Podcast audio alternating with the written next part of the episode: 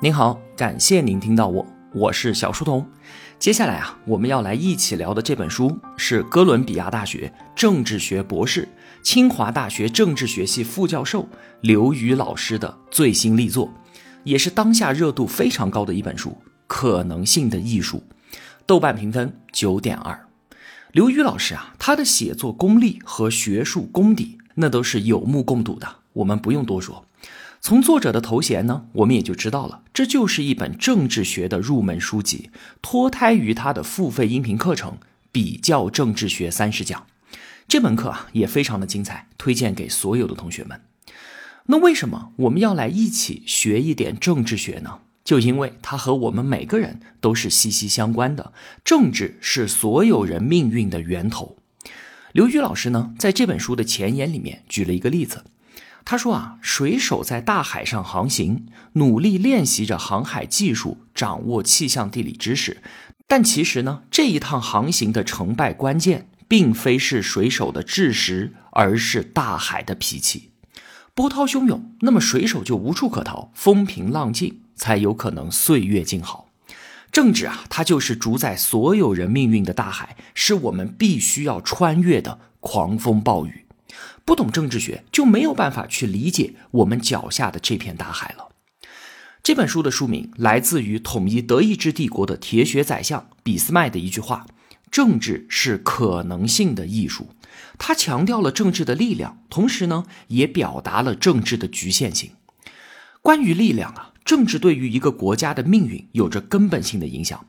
不少同学可能会觉得。经济应该在前面，政治在后面，因为政治它是上层建筑啊，应该被经济基础所决定嘛。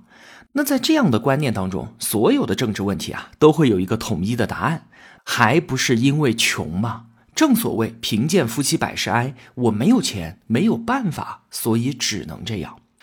但是如果真的是这样的话，那么经济发展又由什么来决定呢？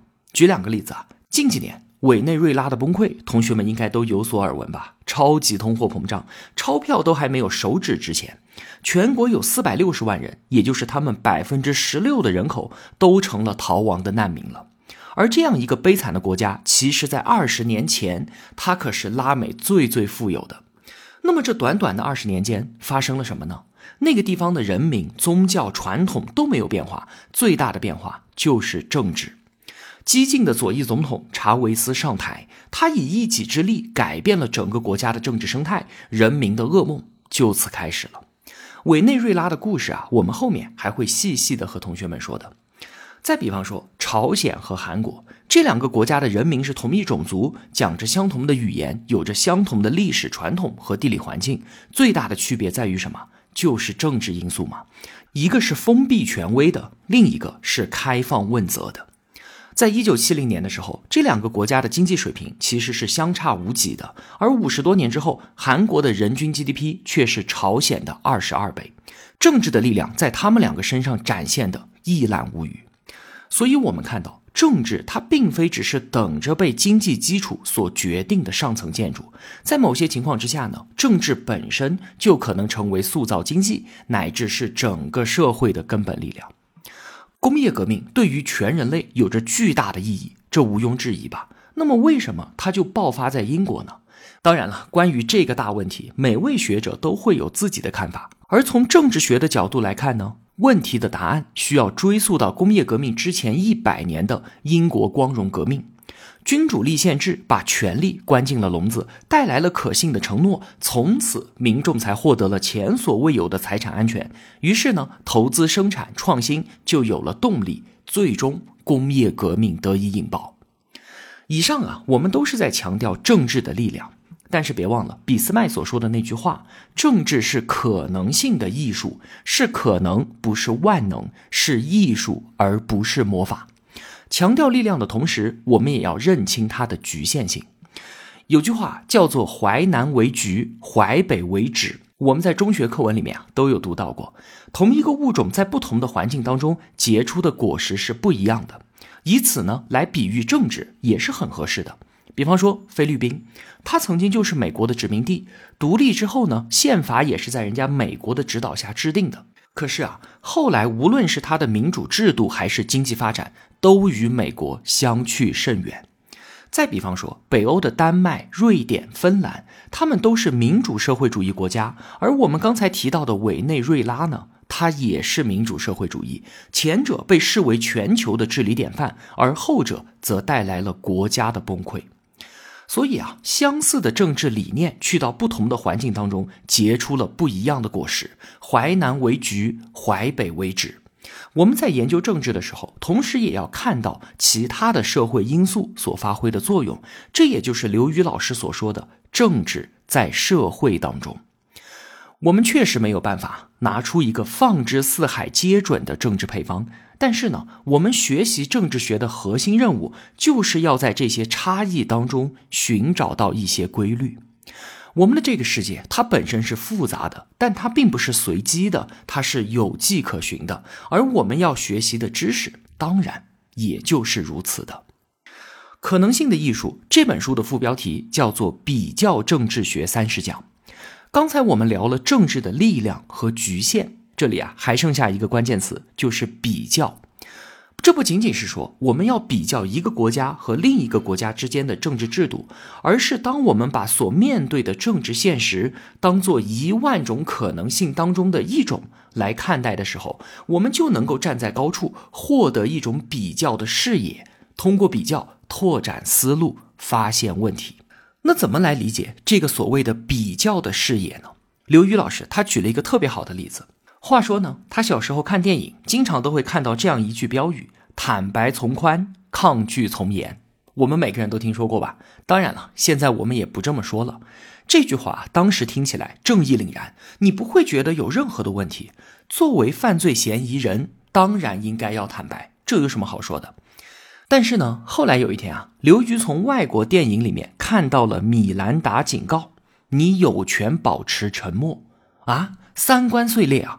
沉默竟然还可以是一种权利。一个人做错了事情，难道不应该老实交代吗？是的，不应该。有一部分人就是认为让人自证其罪是不人道的，坦白从宽可能会带来刑讯逼供。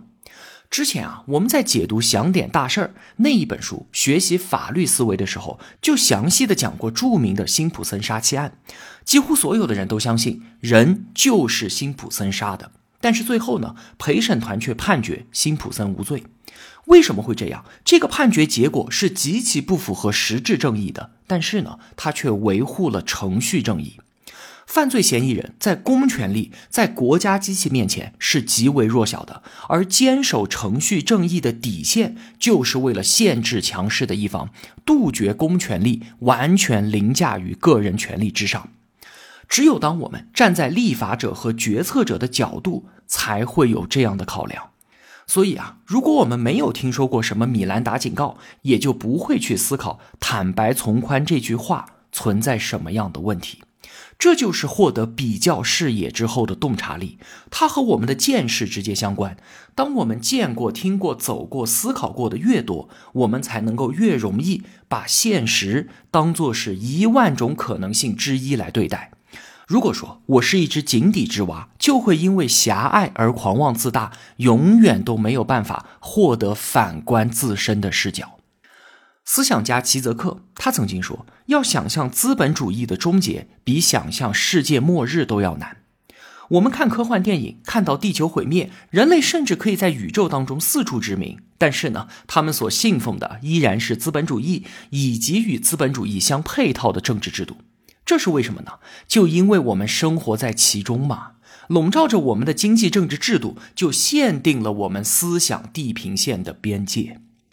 梁文道他在刘宇老师的付费音频课程的推荐语当中说啊，每当我们谈论到国际问题的时候，都难免会说到其他的国家和地区，通过比较看看除了我们现在的做法之外，还有没有什么别的办法和出路的。政治啊，它绝对不是一条横在眼前的死路。人类现行的所有政治制度都是在历史当中出现、形成和演变而来的，而所有的思想和制度呢，都还有在延伸、在变化的空间。这些延伸和变化都是需要通过比较才能够看得到的。可能性的艺术，它这本书就是要把形形色色的国家都纳入到我们的视野，建立一个尽可能丰富的、尽可能完整的参考系，以此呢来定位和理解各个国家的政治制度，最后从浩瀚的可能性当中理解我们自身。这个就是我们学习比较政治学的目的。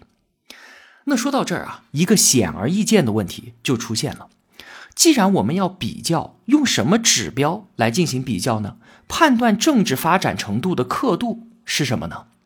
如果说我们要比较经济发展程度的话，很简单啊，有 GDP 和人均 GDP，再加上一个衡量贫富差距的基尼系数，这些指标它都是可量化的，基本上就是一目了然、清晰明了。可是啊。当我们说到政治发展程度该怎么比较的时候，我们该怎么做呢？比较哪个国家更强大吗？比较谁更自由吗？还是比较哪国的政府更加的清廉呢？反正众说纷纭。那作者刘宇老师他是怎么比较的呢？他从联合国幸福指数上面选取了两个国家来作为对照组，一个呢是长期在榜单前三的北欧丹麦，另一个是一直垫底的非洲布隆迪。丹麦这个国家经济发达，社会平等，全世界都向他投去羡慕的目光，是国际政治界当中的别人家的孩子。而布隆迪呢，就是我们这个世界上最穷的国家之一了，一半的孩子都没有学上。从独立以来这五十多年啊，他们内部的图西族和胡图族种族冲突不断，不停的相互厮杀。这两个极端的对照组就给我们带来了一些线索。幸福指数排名靠前的国家，他们在政治体系方面就更加接近丹麦；而幸福感不强的国家呢，大多数政治体系更加的接近布隆迪。那请问他们两个具体有什么区别呢？首先就是政体性质上的不同。丹麦啊，它是一个民主问责国家，从一九一五年开始一直到今天，它都是民主制度。今天的丹麦政府啊，可以说是非常的尊重民意，不管是民众要求积极的应对气候变暖，还是要增加产假，又或者是不满现行的医疗改革，政府啊都尽量予以满足。而布隆迪呢，除了一九九三年和二零零四年这两次短暂的民主转型失败之外，其他时间一直都处于权威体制之下。这是政体性质的不同，那么他们两个之间的差异就只是民主与否吗？当然不是。一九九三年，布隆迪试图民主转型，随即而来的不是丹麦式的治理提升，而是胡图族和图西族之间的血腥内战。当时啊，有一边的政治家通过选举上台了，可是很快就被另一边给暗杀掉了。随即而来的就是一场报复性的屠杀，长达十年的内战由此爆发。等到二零零四年内战结束之后，一位父亲是胡图族、母亲是图西族的总统上台了。这看上去啊，简直就是一次政治和解与民主转型的大好机会啊！可是呢，他上台之后却是一副独裁者的样子，打压反对派。二零一五年该下台的时候，他继续参选，搞得大规模民众抗议，种族冲突再起，数千人死亡，四十万人逃亡。这位领导人后来还被授予了“永恒的领路人”的称号。你看，独裁两个字直接就写在了脑门上。那这么一说，好像无论是权威还是民主，都救不了布隆迪。那请问问题在什么地方呢？这就涉及到丹麦和布隆迪政治体系的第二个重大差异了——国家能力。在布隆迪啊，无论是权威还是民主政体之下，政府都没有能力控制冲突、发展经济、提供公共服务。所谓的国家能力，最具代表性的就是征税能力。你说政府没有钱，他能做成什么事情呢？有不少秉持自由放任主义信念的人就相信，说政府啊，不就是越小越好吗？但是如果真的政府越小越好的话，那么布隆迪的治理就应该比丹麦要更好啊，因为他的政府要小得多。但事实呢，并非如此。丹麦政府的税收占 GDP 的比例是百分之四十五，而布隆迪呢，只有百分之十二。其实很多的落后国家都是相似的。中非共和国这一数据是百分之七，尼日利亚百分之七，苏丹百分之五。而那些和丹麦相似的北欧国家呢？瑞典百分之四十四，芬兰百分之四十三。所以呢，在刘宇老师看来，民主问责和国家能力这两个指标就是政治比较的核心维度。可能会有同学会问。说刚才我们不是讲，像布隆迪这样的国家，似乎无论是民主还是权威，好像都没有什么用啊。那干脆我们就直接看国家能力，不就可以了吗？当然不行。为什么？因为如果国家能力的强大与否就直接代表了政治发展程度的话，那我们中国古代的秦朝就应该是最好的政治体系了。过去的节目当中，我们也多次讲到秦制的残暴，在那样的国家里面，不用说征百分之四十五的税了，皇帝要征我们的命都是没问题的。当时只有两千万人口，竟然可以强征上百万人去修长城和阿房宫，国家能力无比强大。但是，请问谁又愿意生活在这样的国度呢？所以说啊，衡量政治发展的两把标尺缺一不可。打个比方，国家能力就像是政体的发动机，而民主问责就是方向盘。如果没有好的发动机，车子跑不了；但是如果只有发动机，没有方向盘，最后一定是车毁人亡的。我们想象一下，民主问责作为横轴，国家能力作为纵轴，比较政治的坐标系就出现了。有的国家呢处于第一象限，它很民主，国家能力也很强，像是丹麦；有的国家呢处于第二象限。国家能力很强，但是民主问责不够，就像是俄罗斯。有的国家处于第三象限，已经很民主了，但是国家能力却不行，就像是印度。而布隆迪，它自然就是处于第四象限了。我们看看脑海中这一张比较政治的坐标系，政治啊，它并不像是经济发展那样是一条线性的，它是朝着不同的方向展开发展的。好了，最后总结一下，今天我们都说了一些什么。首先，俾斯麦用一句话“政治是可能性的艺术”，强调了政治力量的同时，也表达了它的局限性。政治并非只是等着被经济基础所决定的上层建筑，它本身也可以成为塑造整个社会的根本力量。想想二十年前和二十年后的委内瑞拉，想想朝鲜与韩国，政治的力量在他们身上展现的一览无余。但同时呢，政治也并非万能的魔法，它仍然在社会之中。相似的政治理念在不同的社会环境里面，就会得到完全不一样的结果。世界本身太过于复杂，我们确实找不到一套放之四海皆准的政治配方。但是我们还是能够从差异当中寻找到一定的规律。其次呢，学习比较政治学的关键是需要拥有一种比较的视野。把形形色色的国家都纳入其中。当我们拥有了一个完整丰富的参照系，才能把眼下的现实当做一万种可能性之一来对待，从浩瀚的可能性当中理解我们自身。最后，衡量一个国家政治发展有两个核心维度，一个呢是民主问责，另一个是国家能力，二者缺一不可。民主问责是横轴，国家能力是纵轴，比较政治的坐标系就出现了。每个国家都在这个坐标系上有一个对应的位置。政治发展它并非经济发展那样是一条线性的，它是被两个刻度同时标定，朝着不同的方向发展开来的。好了。今天这期节目啊，我们就先聊这么多。下期节目呢，我们一起从历史的长河切入，来看看我们正处于一个什么样的大时代。刘宇老师的这一本《可能性的艺术》，通过音频旁边的连接可以直接购买。